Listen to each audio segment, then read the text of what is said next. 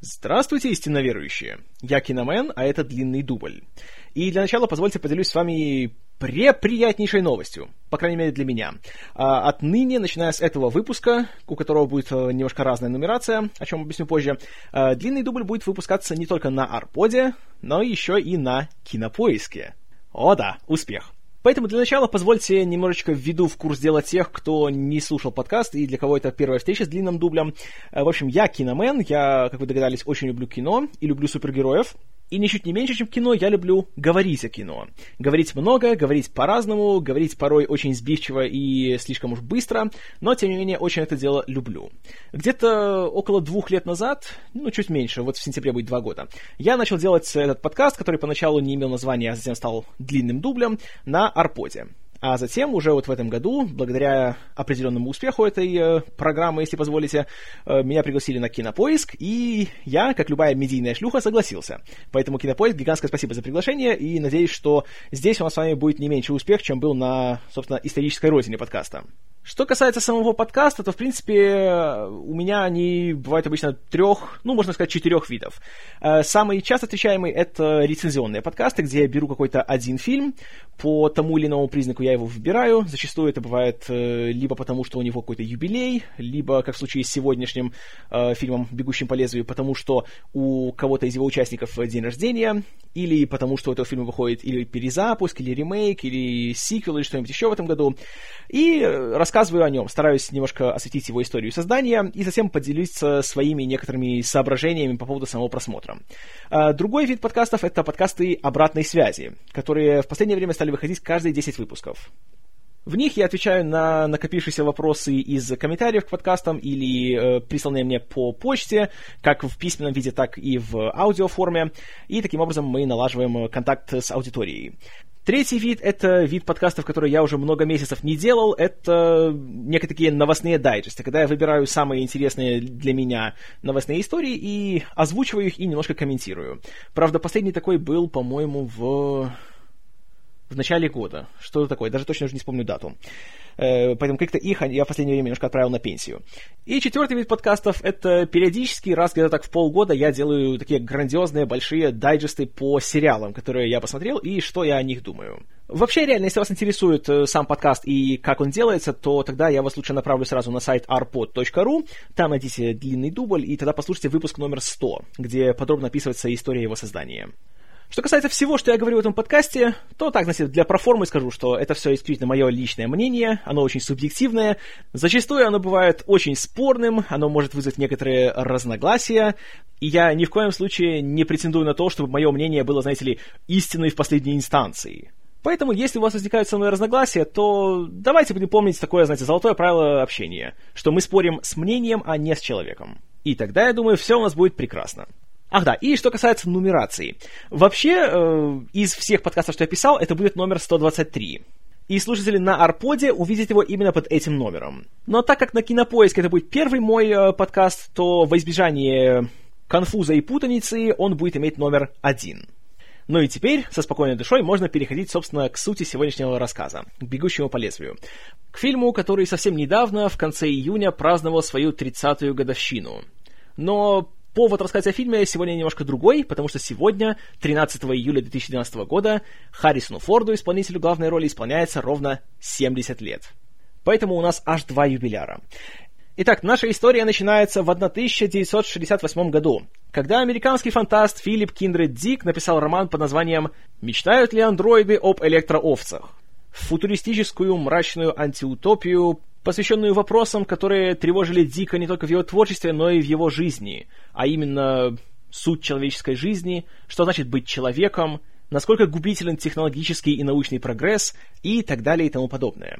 А, основная сюжетная канва заключалась в том, что в далеком будущем, на момент публикации это был 92 год, а уже при переиздании это был 2021, а, человечество научилось э, клонировать людей и создавать э, синтетических людей, которых называли репликантами.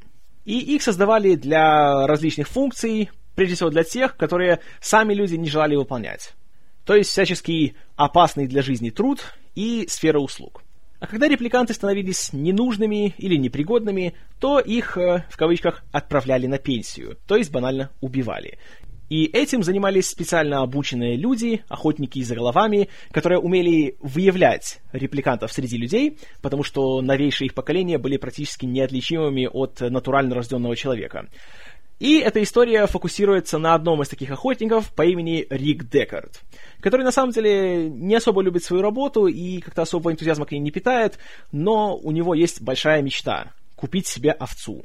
Потому что в этом будущем, как его рисует Дик, все животные вымерли, и те, что остались, являются синтетическими. Отсюда и оригинальное название — и именно по финансовым причинам Декард принимает ответственное задание найти э, группу репликантов последнего поколения, которые организовали насильственный бунт против своих нанимателей. И роман показывает нам один день из жизни Декарда, когда он выслеживает беглецов и методично их уничтожает. На момент публикации, собственно, как и все остальные книги Дика, роман «Мечтают ли андроиды об электроовцах» пользовался скорее культовой популярностью, чем массовой. Однако уже на следующий год, в 69-м, начали поступать предложения по поводу создания киноверсии. И, что любопытно, одним из первых людей, который думал превратить э, андроидов и электроовец в художественный фильм, был Мартин Скорсезе который, конечно, в те времена еще не стал Мартином Скорсезе и был только молодым амбициозным режиссером. И он даже собирался написать сценарий вместе со своим э, большим другом, кинокритиком и сценаристом Джеем Коксом. Однако дальше намерений у Скорсезе и Кокса все это не зашло. Да и сам Дик на протяжении всей своей жизни очень негативно относился к Голливуду и не торопился продавать права на свои книги продюсерам. И делал это только тогда, когда ему были очень уж нужны деньги. Поэтому в ближайшие несколько лет об экранизации андроидов как-то не шло никакой речи. Все немножко поменялось в 1975 году когда у молодого человека Хэмптона Фенчера, которого не было никакой карьеры, и он сам не знал, что он хочет сделать, вдруг появилась такая мысль э, спродюсировать художественный фильм. Неясно какой, о чем и где, но вот появилось такое желание. Один из его друзей порекомендовал ему почитать Филиппа Дика.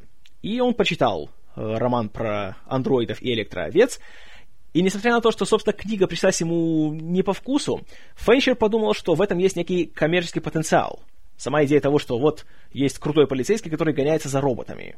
Но потенциал потенциалом, но как-то все равно Фенчер не торопился работать над этим сценарием. Ситуация поменялась только в 78-м, когда друг Фенчера по имени Брайан Келли почитал книгу и подумал, что из этого можно сделать художественный фильм. Этой же мыслью он поделился со своим другим другом, продюсером Майклом Дилли, лауреатом Оскара за «Охотника на оленей». И тот э, тоже отреагировал с любопытством, но не то чтобы так вот загорелся этой идеей. Фенчер тем временем написал свою первую версию сценария, в которой э, все события происходили исключительно в закрытых помещениях, потому что он понимал, что не будет доступа к большим финансам и к большим масштабам, поэтому он решил минимизировать всю эту историю. Дилли почитал этот сценарий, и он ему показался так себе. А сам Филипп Дик и вовсе плевался от него. Тем не менее, Фенчер оставался непреклонным и продолжал переписывать сценарий дальше и дальше и дальше, пока одна из этих версий не понравилась Майклу Дилли. И тогда он понял, что все-таки стоит взять этот проект в разработку. В первую очередь, э, Дилли и Фенчер стали думать о новом названии. Фенчер хотел, чтобы фильм назывался «Механизмо», но Дилли оно не понравилось, и тот предложил название «Опасные дни». И какое-то время на первых стадиях так фильм и должен был называться. Ну а чуть позже фильм получил свое окончательное название — «Blade Runner». Вот тут интересный момент в плане перевода. Само слово Blade Runner было названием одного из рассказов Уильяма Бэрроуза. И там оно переводилось, э, получается, как э, «доставщик лезвий». Потому что там э, речь шла о хирургах и о контрабандистах, которые доставляли им их э, хирургический инструмент. Э, в то же время Blade Runner, хотя у нас переводится как «бегущий по лезвию», можно перевести еще другим способом – Потому что есть такое выражение to run a blade across something, то есть это как бы как провести лезвием через что-то. И в этом плане Blade Runner получается как проводящий лезвием. Что, на мой нескромный взгляд, по-моему, было бы более уместно для перевода фильма, чем «Бегущий по лезвию». Но после драки кулаками не машут. В общем, имея сценарий и имея название, Дилли начал искать режиссера. И первый человек, который пришел ему в голову, это был Ридли Скотт которого он прекрасно знал по его ранним работам в Англии, когда он еще снимал рекламные ролики, и по его дебютному фильму «Дуэлянты». Дилли встретился со Скоттом, когда тот занимался монтажом «Чужого». Дал ему почитать сценарий. Скотт посмотрел, сказал, что, ну, неплохо, но к тому времени он уже подписался на создание многострадальной экранизации Фрэнка Герберта «Дюна» под управлением продюсера Дино де Лаурентиса. Поэтому режиссер отказался. Однако в последующие месяцы всю историю круто повернул злой рок, потому что в том же 79-м у Скотта умер от рака его старший брат Фрэнк. И это вогнало его в страшную депрессию, и он хотел как можно скорее от этого всего отвлечься, погрузившись в работу. А так как Дюна все еще даже не начала своего предпроизводственного процесса, и все это обещало затягиваться на много лет, Скотт просто попросил у Лаурентиса, чтобы тот его отпустил. И так и случилось. В то же время партнер Скотта Ивор Пауэлл который работал ассоциированным продюсером как на «Чужом», так и на «Бегущем по лезвию», почитал сценарий и все-таки уговорил своего товарища дать ему второй шанс. Скотт почитал его еще раз и понял, что все-таки пришла пора браться за «Бегущего по лезвию». И таким образом у фильма появился режиссер. Следующим шагом был поиск финансирования. Скотт и Дилли отправились на небольшую британскую кинокомпанию под названием Filmways, с которой Дилли уже работал не раз, и начали просить денег у них – а первоначальный запланированный бюджет фильма был что-то около 12,5 миллионов долларов. Однако оказалось, что у Filmways были далеко не лучшие финансовые дни, и они дали кинематографистам 2,5 миллиона, и уже началась э, подготовка к съемкам, и даже начали строиться некоторые декорации, и вдруг оказалось, что остальные деньги компания дать не сможет. Поэтому пришлось в пожарных темпах искать новых инвесторов потому что все-таки уже был, были наняты некоторые члены съемочной группы, уже производство должно было скоро начаться, надо было все-таки платить людям, и как-то надо было, кстати, уже работать, а денег-то нету.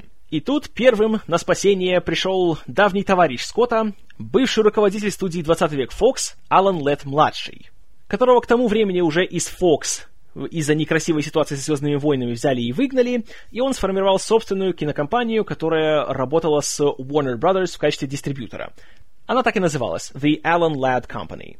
И компания Леда вложила в «Бегущего по лезвию» 7 миллионов долларов. Что было примерно половиной тех денег, которые были нужны Скотту.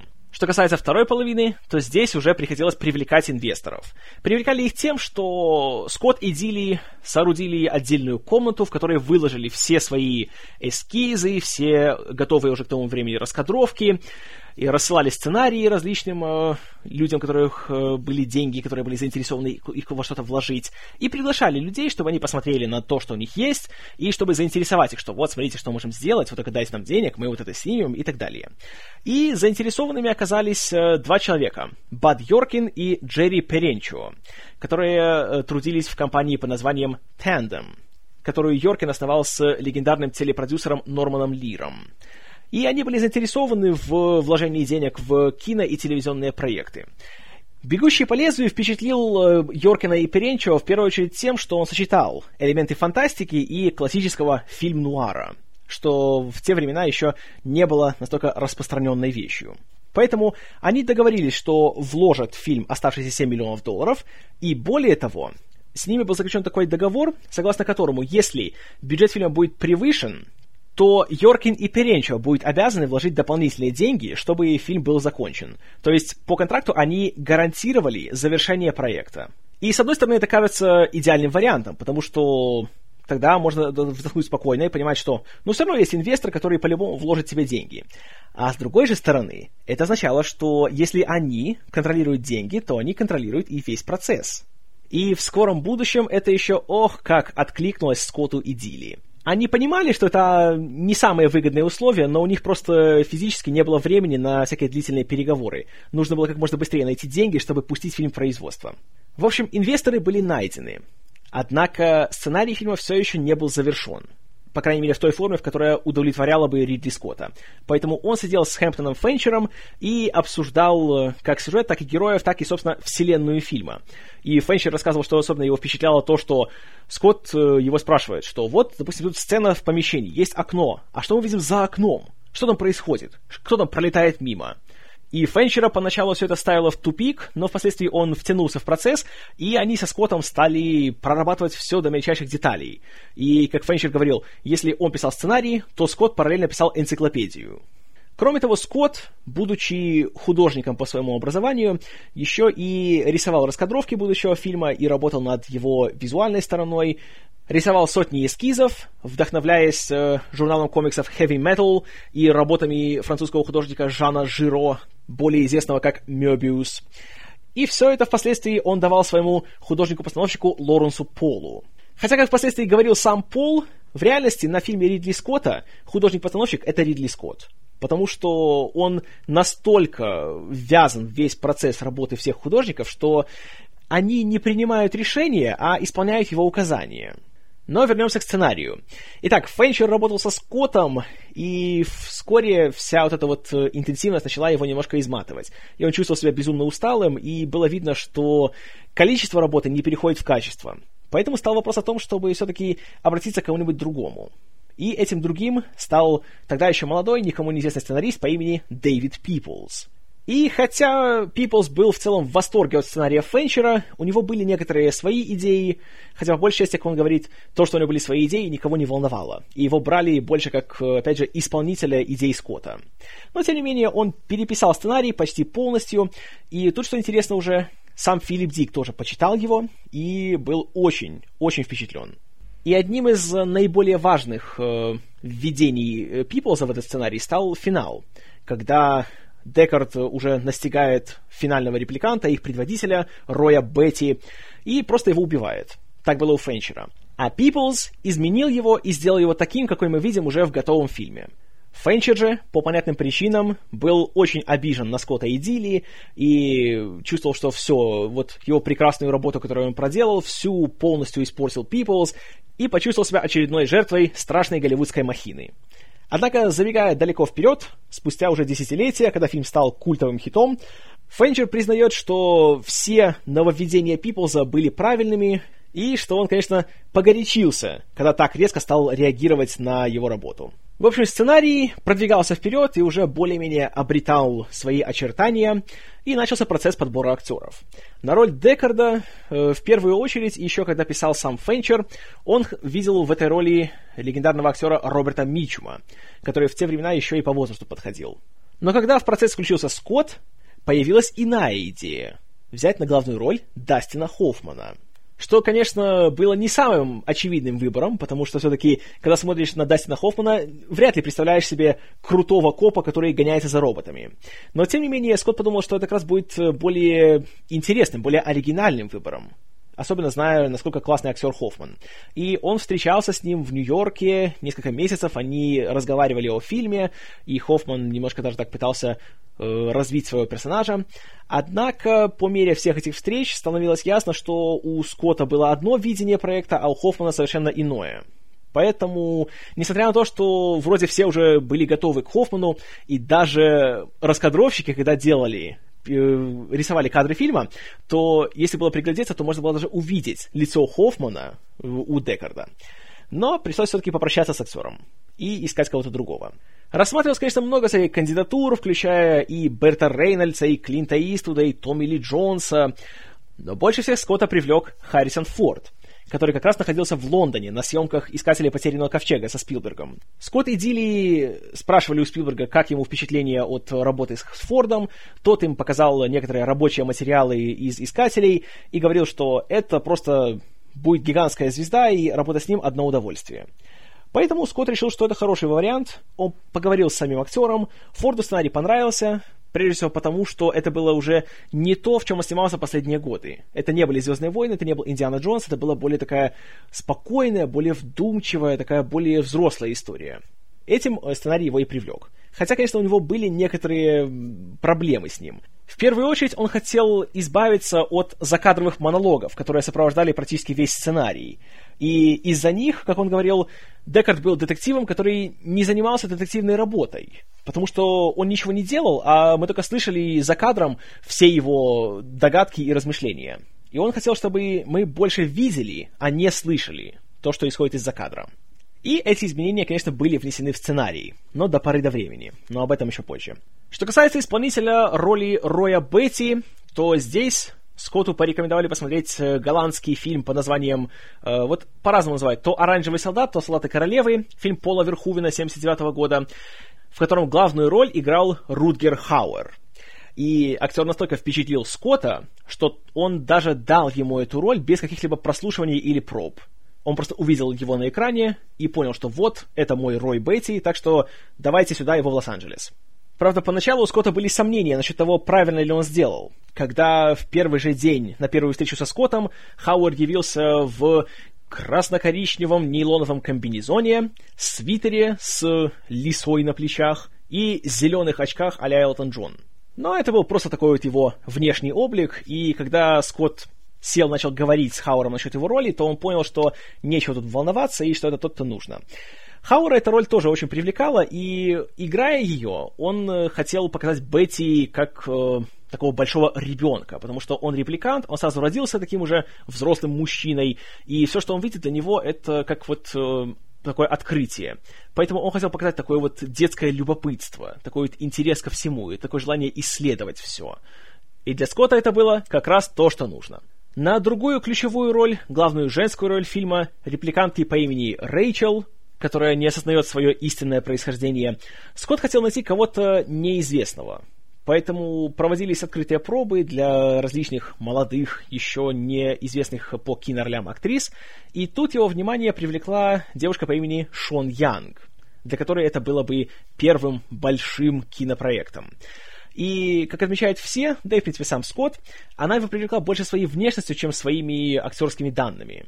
Потому что как раз на пробах она показала себя не самым уже лучшим образом, и в плане своего поведения, и в плане своих манер, но вот ее внешность покорила Скотта, и он увидел в ней нечто от Вивиан Ли, и кроме того, ему очень понравились ее некие черты, которые напоминали манекена, что как раз было бы идеальным для изображения робота. А что касается ее актерских способностей, то Скотт решил, что с этим уже будет разбираться на самих съемках. Главное, чтобы она внешне подходила к всему этому антуражу. Роль другой репликантки получила тоже тогда еще молодая, никому неизвестная э, актриса Дэрил Ханна, которая, среди прочего, впечатлила Скотта тем, что она занималась гимнастикой. И ему настолько понравилось, что он даже решил э, включить сцену того, как ее героиня, Приз, выполняла некоторые акробатические трюки. Аналогичным образом была взята в фильм исполнительницей другой репликантки, еще одной беглянки по имени Зора — по сюжету она выступала в ночном клубе, где у нее был такой э, большой, как бы эротический номер с гигантским питоном. И эту роль получила актриса Джоанна Кэссиди, у которой самой был свой питон, и она могла с ним спокойно управляться. И еще одним немаловажным участником актерского состава стал Эдвард Джеймс Олмос, которому досталась роль человека по имени Гэф, который является сотрудником полиции и периодическим напарником Декарда. А, что особенно интересно в персонаже Гэфа, так это в том, что Олмус несколько недель работал над его языком.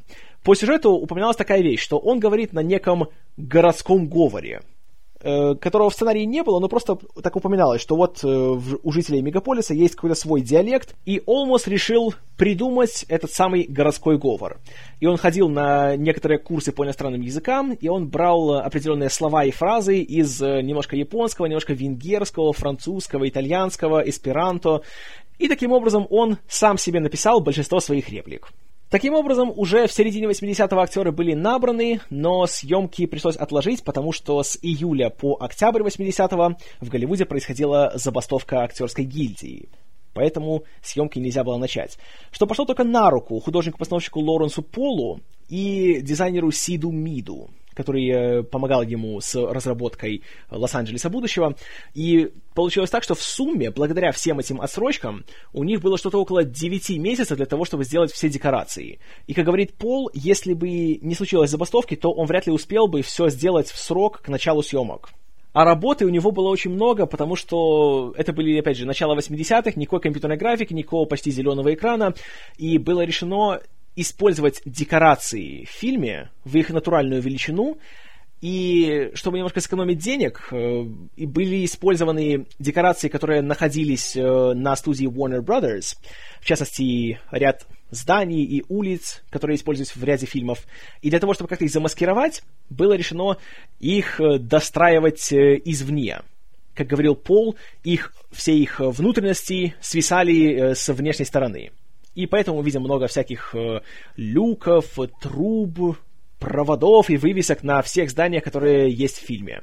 Это не только потому, что таков э, был дизайн самой вселенной, но еще и для того, чтобы немножко так э, сделать более футуристичными обычные здания. В конце концов, съемки начались где-то в феврале 81-го.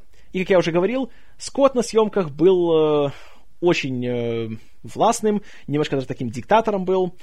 Как говорили э, все, кто работали над фильмом, атмосфера была довольно-таки напряженная, очень э, такая активная, и через Скотта проходило буквально все. Но не всем это было по нраву, и, например, буквально в первый же день съемок, когда снималась сцена допроса одного из репликантов по имени Леон, которого сыграл покойный актер Брайан Джеймс, мастер по реквизитам, работавший на фильме, уволился после первого же дня из-за простейшего конфликта. В этой сцене должна была появиться кружка на столе. И этот мастер пришел на съемки, принес три разных кружки, чтобы Скотт выбрал, какую хочет использовать на съемках. Скотт посмотрел сказал, почему только три? Где еще? Тот сказал, какие еще? Он сказал, почему три? Почему их не сто? И вот в этом был сразу перфекционизм Скотта, что он хотел увидеть все кружки, которые только можно себе представить, чтобы затем уже из них выбрать какую-то одну. Тот человек э, как бы был не на той же волне, и у них был спор, хотя недолгий, и уже к концу дня этого человека на съемках не было. Но это еще мелочи. Когда Скотт увидел декорации гигантского зала, в котором живет э, человек по фамилии Тирелл, руководитель корпорации, которая создает репликантов, в котором были большие колонны, Скотт на них посмотрел и сказал Лоренсу Полу, что колонны нужно перевернуть. Потому что их верхняя часть слишком такая уж массивная и красивая, чтобы она оставалась вне кадра. Поэтому она должна быть возле пола.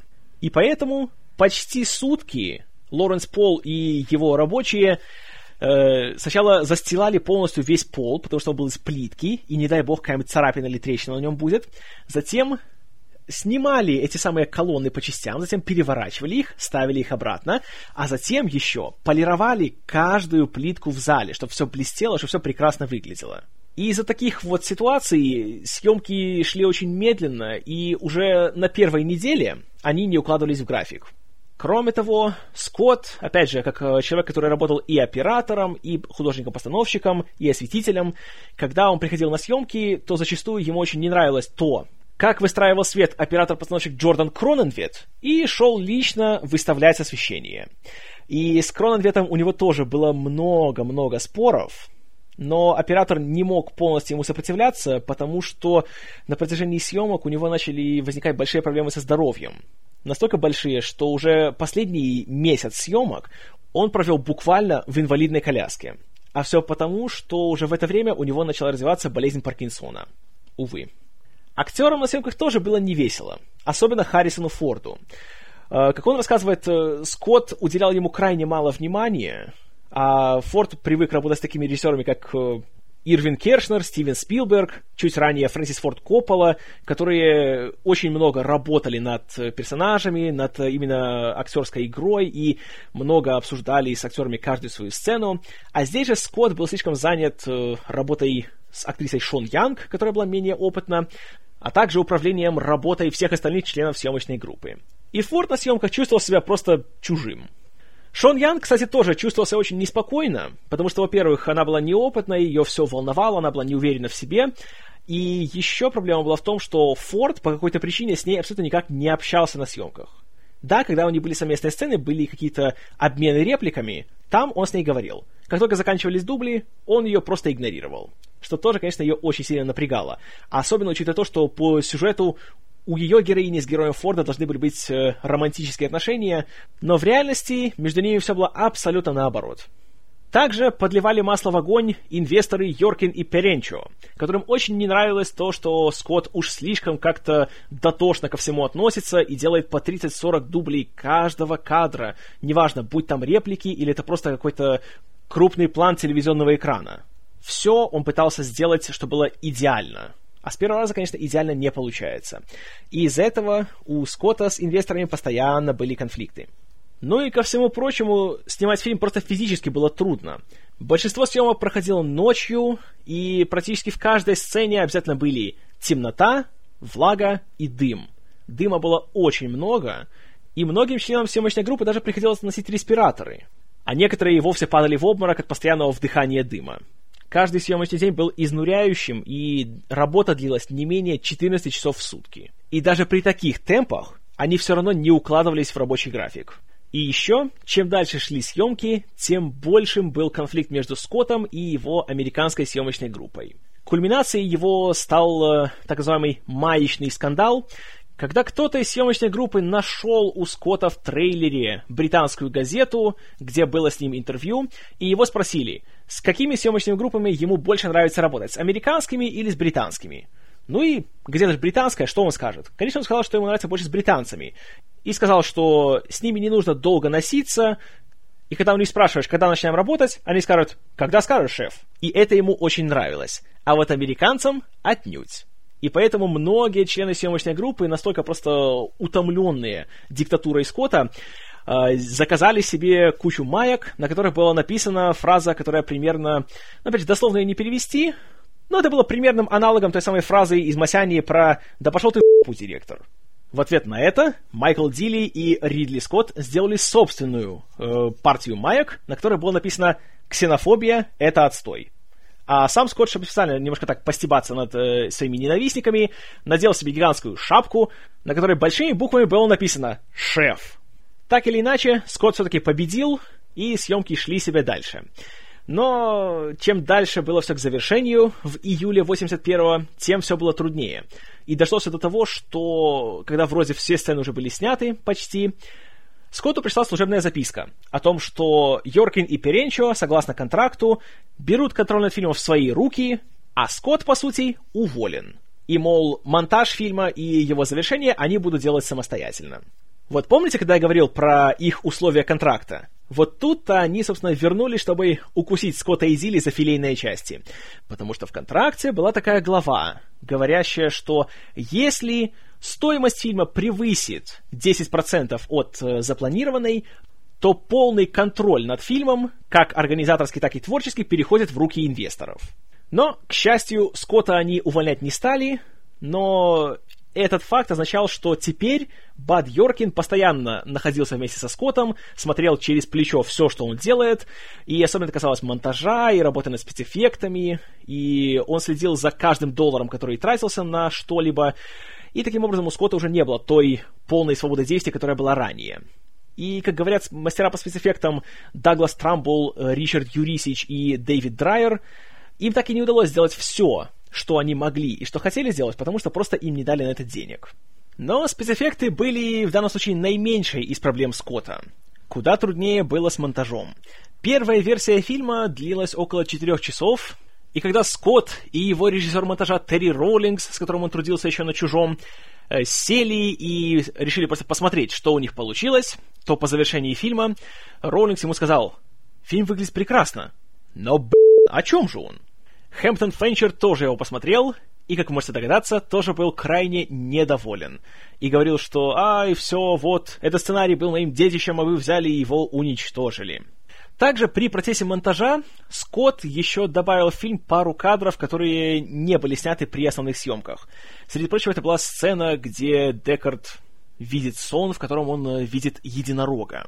Так вот, этот кадр с единорогом на самом деле снимался для уже будущего проекта Скотта, который он уже начал понемножечку разрабатывать под названием «Легенда». А также, когда стал вопрос о том, что показать в финале фильма, так как уже не было ресурсов, чтобы снять кадры того, как Декард и Рэйчел едут на машине куда-то далеко в всякие живописные места, то тут Скотт обратился к своему коллеге по цеху Стэнли Кубрику, который как раз недавно закончил снимать «Сияние» в том же Лондоне, и Скотт знал, что Кубрик, опять же, будучи большим перфекционистом, наснимал кучу материала, который ему будет не нужен. И, среди прочего, у него были кадры машины, которая едет по дороге вдоль такой красивой, живописной зеленой местности. И просто в качестве одолжения Кубрик дал Скотту эти вот съемки, которые сам собирался не использовать в своем фильме, и таким образом у «Бегущего по лезвию» появился его оригинальный такой позитивный финал. Но, несмотря на все это и на тот факт, что фильм удалось все-таки обрезать где-то до двух часов, предварительный тестовый показ показал, что реакция аудитории была, мягко говоря, смешанной.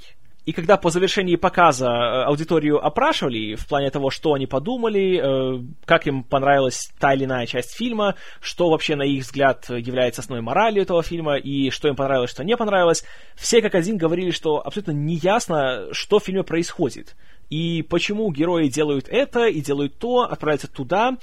И Джерри Перенчо, посмотрев на все это, принял мудрое решение – а давайте-ка мы вставим голос за кадром, который будет объяснять, что происходит в этом фильме. И таким образом, по контракту Харрисон Форд, несмотря на то, что это было одним из его условий, при которых он согласился сниматься в фильме, был вынужден теперь сидеть в студии и под управлением инвесторов начитывать в микрофон свой этот дурацкий, монотонный, экспозиционный закадровый монолог. И есть даже такая фанатская теория, что почему голос за кадром в кинотеатральном варианте фильма получился таким вот э, скучным и абсолютно бездушным. Потому что Форд, по мнению фанатов, специально плохо его читал, чтобы он был как можно менее пригоден. Хотя сам Форд это все отрицает и говорит, что он точно так же вкладывал в это свою душу, как и в остальную часть фильма. В общем, худо-бедно, нехотя, через сопротивление, но все-таки фильм был завершен, была создана его кинотеатральная версия, и он был пущен в прокат 25 июня 82 -го. И несмотря на высокий калибр участников, несмотря на довольно активную рекламную кампанию, фильм провалился в прокате страшнейшим образом. При своем бюджете в 28 миллионов долларов он собрал по всему миру 33. Критики тоже особенно не хвалили его и жаловались на то, что в фильме стиль торжествует над содержанием, и хотя фильм красивый, но он холодный, бездушный, и в нем нет ни одного героя, которому хочется сопереживать. Так что и на этом фронте был провал. Утешением, конечно, был тот факт, что «Бегущий по лезвию» получил две номинации на «Оскар» за работу художника-постановщика и за спецэффекты, но обе награды он проиграл. Однако уже в последующие годы, когда фильм стали показывать по телевидению, когда его выпустили на видеокассетах, то у него нашлась новая аудитория. И люди, смотря его уже у себя дома, в таких более спокойных условиях, могли оценить фильм по достоинству, в отрыве от э, его рекламной кампании, которая на самом деле при всей своей активности сыграла с фильмом э, злую шутку, потому что трейлер фильма содержал исключительно такую, знаете, бодрую динамичную музыку Вангелиса, которая была таковой только что на финальных титрах фильма. А во-вторых, показывал исключительно экшен-моменты, где Декард бегает, стреляет, прыгает, и все думали, что, не, ну, конечно, фантастика, Харрисон Форд, это будет еще один Индиана Джонс, да, шикарно, пошли смотреть. А когда пришли в кинотеатр, то увидели, что это было на самом деле все очень так медленно, задумчиво, грустно, темно. Поэтому легко понять, почему столько много людей было разочаровано фильмом, когда он вышел. Но уже затем, когда можно посмотреть его изолированно, как сам по себе фильм, то тогда, конечно, фильм уже начал обретать э, такую культовую популярность, благодаря которой спустя 10 лет после его выхода даже студия Warner Brothers выпустила так называемую режиссерскую версию фильма.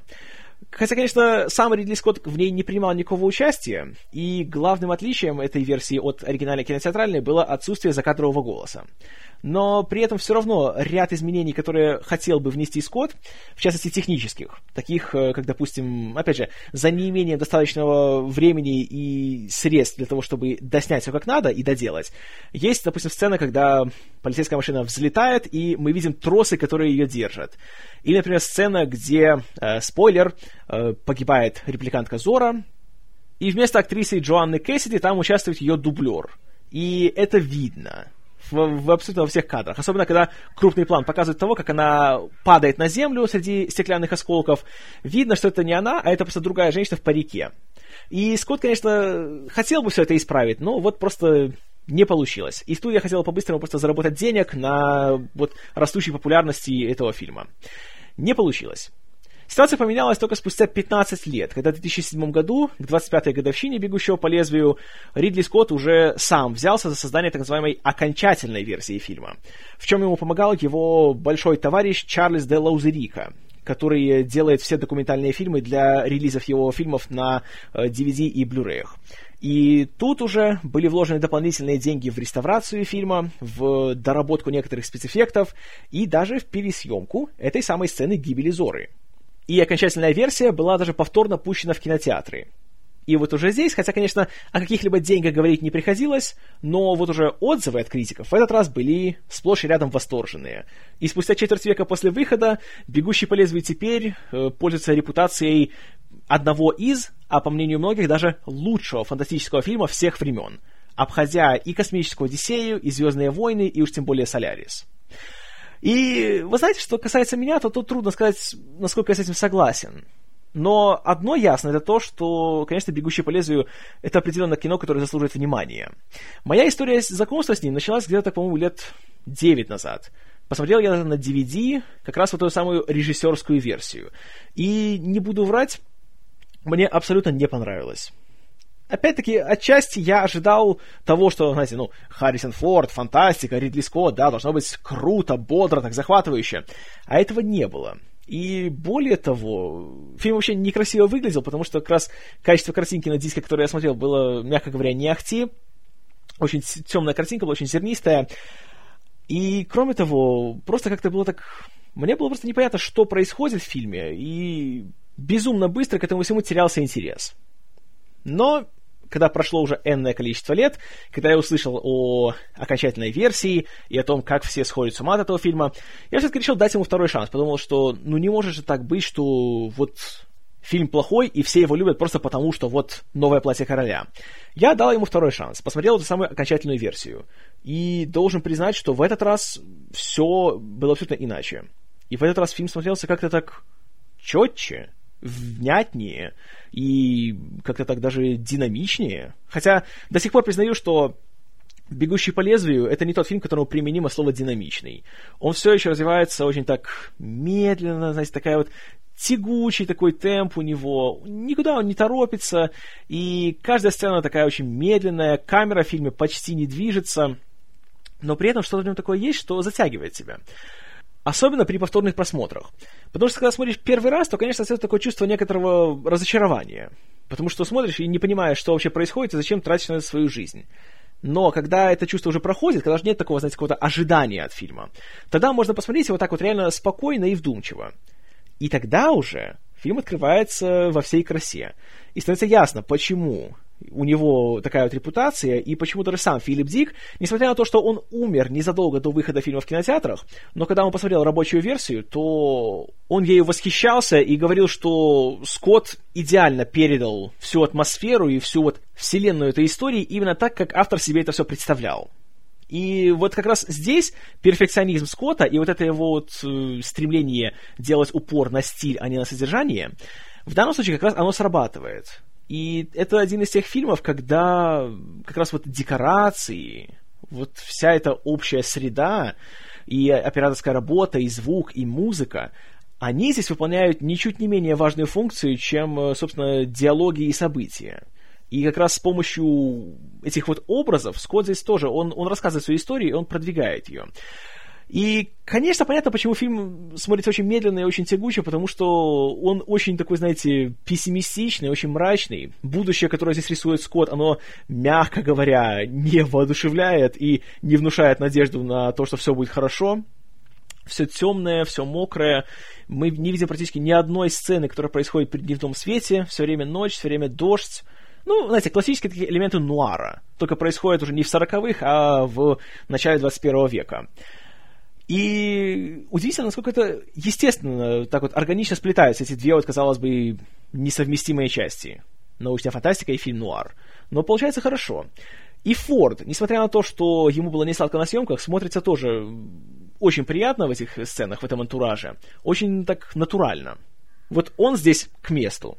Да и остальные актеры тоже хороши. Хотя, конечно, в разной степени. Например, даже Шон Янг, да, понятно, что Скотт взял ее, потому что она очень вот хорошо смотрится. И она реально хорошо смотрится. И вот в ней есть что-то такое вот э, немножко механическое в ее и поведении, и в ее внешности, и даже в том, как она сидит, как она движется. Да, это все хорошо срабатывает. И это компенсирует то, что, конечно, в плане актерской игры ну, я не скажу, что вообще что-то, знаете, она, она здесь неплохо играет, но как-то и ничего такого супер особо хорошего и запоминающегося. Внешне, да, она запоминается. Чем-то еще, по-моему, нет. А вот кто реально запоминается, во всех смыслах, так это Рутгер Хауэр. И для него это однозначно лучшая роль, на мой взгляд, всей его карьеры. Он этот фильм, по сути, крадет в наглую. И, знаете, переиграть Харрисона Форда, это ох, как надо постараться. И он постарался, и у него это получилось. Хотя отчасти это еще и дело в том, что просто герой у него такой. Потому что на протяжении всего фильма, в принципе, вот есть Рик Декард, есть Рой Бетти. Как бы герой и как бы злодей. И они во многом являются двумя крайностями вот на одной плоскости. И на их примере, в принципе, как раз многое можно и понять в плане основной тематики фильма. Декард, он весь, знаете, такой мрачный, угрюмый, пассивный, у него нет какого-то особо такого внутреннего мира, у него нет никаких стремлений, и он по большей части молчит на протяжении фильма. Каких-то особых эмоций он не показывает. Бетти в то же время очень активен, очень разговорчив, все вызывает у него любопытство, он на все эмоционально реагирует, и даже когда начинается вот эта финальная уже битва у него с Декардом, он э, не чувствует страха, он чувствует какой-то такой энтузиазм к этому всему. Его это захватывает, его это интересует. В то время как для Декарда вся его деятельность на протяжении фильма это просто выполнение приказов. Он ничего к этому всему не чувствует. И вот это очень так интересно показывает э, вообще идеи Дика и их развитие Скоттом о том вообще, что такое быть человеком и что делает нас людьми. И означает ли то, что если мы можем сделать синтетического человека, то будет ли он вот пустой оболочкой, а останемся ли мы вот именно тем, что мы понимаем вот человеком с большой буквы. И в этом как бы такая вот ироничная параллель проходит, что Декарт вроде он натурально рожденный человек, но при этом в нем ничего человеческого не остается. Он грубый, он жестокий, он беспощадный, он убивает живые существа просто потому, что ему это приказали. Он стреляет женщинам в спину и не чувствует ни на секунду никакого раскаяния. В то время как Бетти просто вот распирает энергия изнутри. И он хочет жить, он хочет творить, он хочет исследовать. Но не может, потому что он репликант, и у него всего 4 года ему отведено в плане его жизни. А в то же время Декард, который может жить гораздо дольше, он ничего не делает со своей жизнью. Он никуда ни к чему не стремится. И это, на мой взгляд, такая довольно интересное такое сравнение между ними. И, опять же, та же вот эта вот последняя их большая экшн-сцена, это их битва. В традиционном экшн-фильме что будет? Есть злодей, который хочет убить твоего героя, и есть герой, который его берет и убивает. Здесь же получается поразительная ситуация. Э, для Бетти это не битва, а это скорее охота. И он позволяет Декарду как бы вот охотиться на себя. Он дает ему шанс побить его в справедливом бою но Декард проигрывает. И он уже оказывается вот на волосок от смерти, он свисает с края здания. Но что делает Бетти? Наступает ли он ногой ему на пальцы, что тот упал? Нет. Он берет его и поднимает его обратно. Он спасает своего охотника, своего убийцу. И вот это вот интересно, вот что, казалось бы, такое бездушное создание, в котором не должно быть ничего человечного, оно оказывается именно что человечнее, чем человек. Как и говорит э, этот самый человек Тирел, который создавал репликантов, что девиз их компании это «человечнее, чем человек». Очень интересный такой поворот получается. И еще интересно смотреть параллели. Есть две, э, ну, любовные, если хотите, сцены. Есть сцена того, как э, у Декарда половые отношения с Рэйчел, и мы видим, что между Бетти и Прис тоже есть некоторые такие нежные чувства. И поразительно то, что когда мы видим такие вот моменты между двумя репликантами, они выглядят как-то так нежно и трогательно. И когда Декард, спойлер, убивает приз, мы видим, насколько это задевает Бетти и как он эмоционально на это реагирует. В то же время эта самая сцена секса между Декардом и Рэйчел, она смотрится почти как изнасилование. Что опять-таки много говорит о человеческой натуре. Да и сам факт того, для чего сделаны репликанты, казалось бы, что вот такая технология, знаете, мы можем делать новую жизнь, мы вот достигли уровня богов, все, теперь нам и море по колено. Но для чего мы создали репликантов? Чтобы они трудились в шахтах и чтобы они были, как приз, так называемыми моделями для удовольствия. То есть репликанты — это рабы и проститутки. Вот и все, для чего они были созданы. Ну да, научный прогресс. И то, что наш главный герой, условно герой, является человеком, это еще не значит, что мы должны вот за него болеть, и то, что он делает, это правильно. Потому что как раз фильм показывает нам каждым своим кадром, что Нельзя быть таким, как Декарт. Не надо быть таким вот, бегущим по лезвию, который слепо выполняет все указания, которые ему говорят. Ни на секунду не задумываясь и просто приводя в исполнение. Потому что это как раз перестает делать тебя человеком. Это делает тебя машиной. И быть роботом это не значит быть сделанным из деталей и механизмов. А это значит именно, что потерять свою душу, потерять свою волю. И мне безумно нравится то, что такие вот идеи, такие послания есть в большом голливудском фильме, который выпускала большая студия в, ну, тогда еще сотнях кинотеатров. Это большая редкость, которую, к сожалению, в наше время уже то и не встретишь.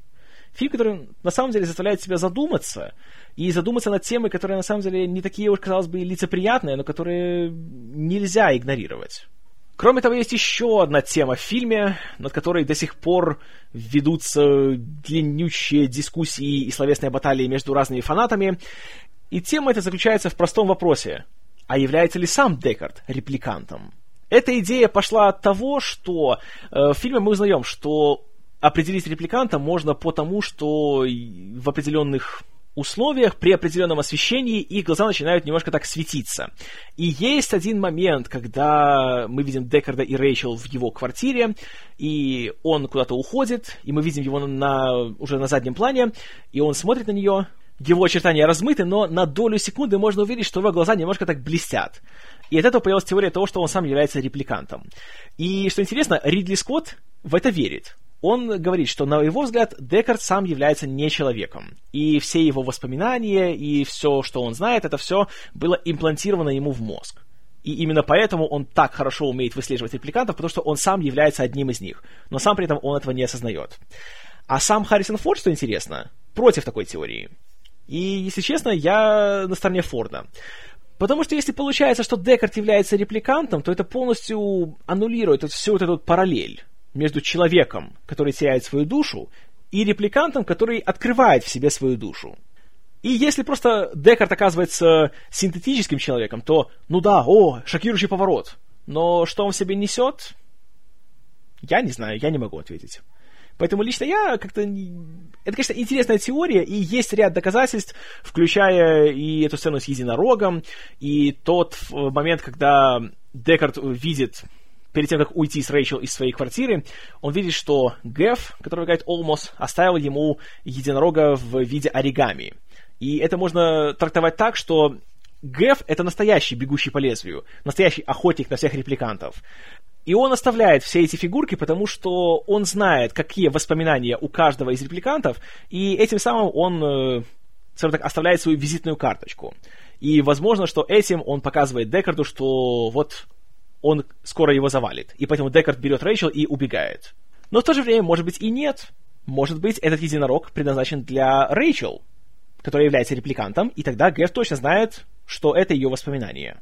Но я считаю, что если представить, что Декард является человеком, тогда и финал имеет большую силу тогда тот факт, что он на все плюет, и он просто берет Рэйчел, хотя не знает, сколько ей осталось жить, и просто с ней куда-то убегает, это, наоборот, э, показывает, что вот он начал жить по-настоящему. Он перестал просто проживать, существовать, и он начал рисковать. И он забирает свою возлюбленную и покидает эту адскую дыру. И приятно то, что в окончательной версии избавились от этого вот слащавого хэппи-эндового финала, и все заканчивается просто закрытой дверью и мы не знаем, что будет дальше. И тут уже у каждого может быть своя интерпретация. Но самое важное это то, что Декарт именно принял это решение, то, что он начал действовать. А уже чем все закончится, это уже совсем другая история, и в данном случае фильм не об этом. И, в принципе, всю мораль фильма зачастую сводят к сцене, спойлер, э, смерти Бетти когда он говорит, что он видел своими глазами то, чего людям и не представить, и что вот он умирает, и все эти воспоминания, они исчезнут, словно слезы под дождем. И, кстати, вот эта фраза — это придумка самого Хауэра. В сценарии этого не было. И он умирает, и все, его вместе с ним ушли все чудеса, которые он пережил и которые он ощутил в своей жизни. Ну и опять-таки, это такая вот простая мораль о том, что нужно ценить каждое мгновение своей жизни, не нужно его просто так проживать впустую, потому что если синтетическое создание может полностью оценить всю прелесть человеческой жизни, то почему же человек этого не может сделать? И эта сцена, конечно, она прекрасна. И она прекрасно смотрится именно в окончательной версии, потому что в кинотеатральном варианте ее мигом испортил этот дурацкий закадровый голос Декарда.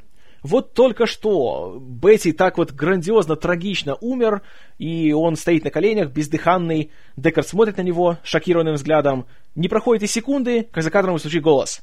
«Я не знаю, почему он оставил меня в живых.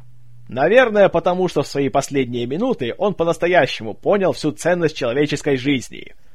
И нет, это все это не срабатывает, и это только опошляет весь этот момент. Слава богу, что в последней версии от него избавились, и он смотрится так, как должен смотреться. Хотя вот лично мне еще больше нравится финальный момент, когда Декард видит Гефа. И, во-первых, просто я очень люблю Эдварда Джеймса Олмоса. Не буду сказать, что это после Звездного крейсера Галактики случилось. Но здесь он тоже очень харизматичен, очень колоритен. И он говорит две прекрасные фразы.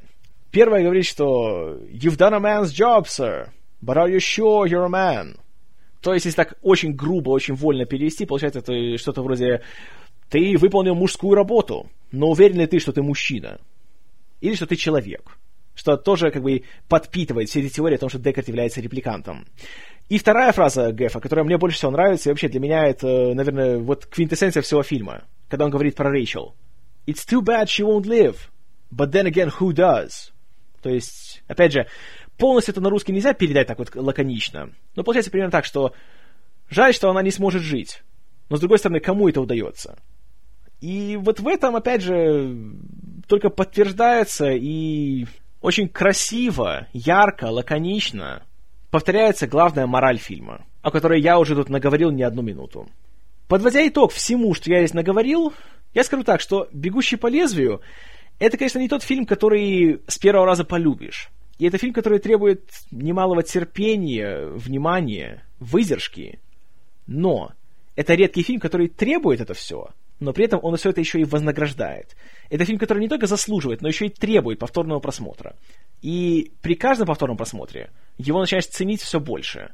Как его техническую сторону, которая просто совершенна.